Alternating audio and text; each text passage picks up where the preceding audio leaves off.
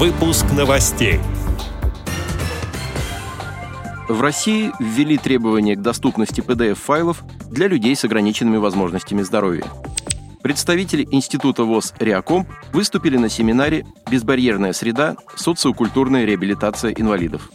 Теперь об этом подробнее. В студии Антон Агишев. Здравствуйте. Здравствуйте. В декабре 2022 года представитель Института профессиональной реабилитации и подготовки персонала ВОЗ «Реаком», Архангельской региональной организации ВОЗ, Архангельской областной специальной библиотеки для слепых и сотрудники музеев Архангельской области приняли участие в семинаре «Безбарьерная среда. Социокультурная реабилитация инвалидов», который состоялся на базе Музея художественного освоения Арктики в городе Архангельске.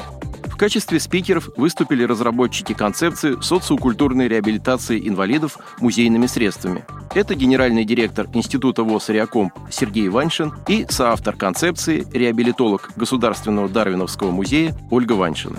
В рамках встречи состоялся обмен опытом по работе с посетителями с инвалидностью по зрению, а также по обеспечению комфортности их пребывания в музее и в других учреждениях культуры.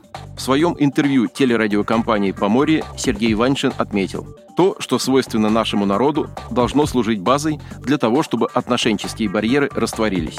В ходе ознакомительной поездки гости из Москвы посетили морской музей и музей деревянного зодчества «Малые Карелы», Председатель Архангельской региональной организации ВОЗ Надежда Нельзикова осветила вопросы социокультурной реабилитации инвалидов по зрению в Архангельской области во время своего участия в передаче «Гость в студии» на радио Поморье.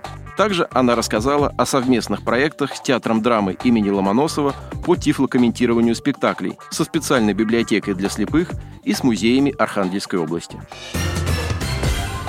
В России недавно вступили в силу три новых национальных стандарта, посвященных доступности информации, представленной в цифровой форме. Новые ГОСТы касаются доступности PDF-документов, а также браузеров, приложений, медиаплееров и инструментов разработки цифрового контента. В настоящее время программы экранного доступа не всегда способны корректно читать PDF-файлы. В мировой практике уже несколько лет существует стандарт с требованиями, исполнение которых позволяет делать PDF-документы доступными незрячим людям. Благодаря новому ГОСТу пользоваться такими файлами без ограничений смогут люди с нарушением зрения и в России. Российский стандарт ввел понятие документов в инклюзивном формате PDF-UA.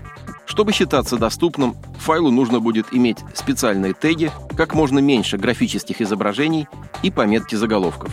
Что касается ГОСТа, посвященного браузерам, приложениям и другим пользовательским агентам, то его цель – сделать так, чтобы все пользователи, в том числе те, у кого есть нарушение зрения, имели контроль над средой, которую используют для доступа к цифровому контенту. Третий документ определил критерии доступности инструментов для разработки цифрового контента. К таким инструментам относятся, в частности, программное обеспечение для редактирования исходного кода, среда разработки веб-приложений и системы управления содержанием.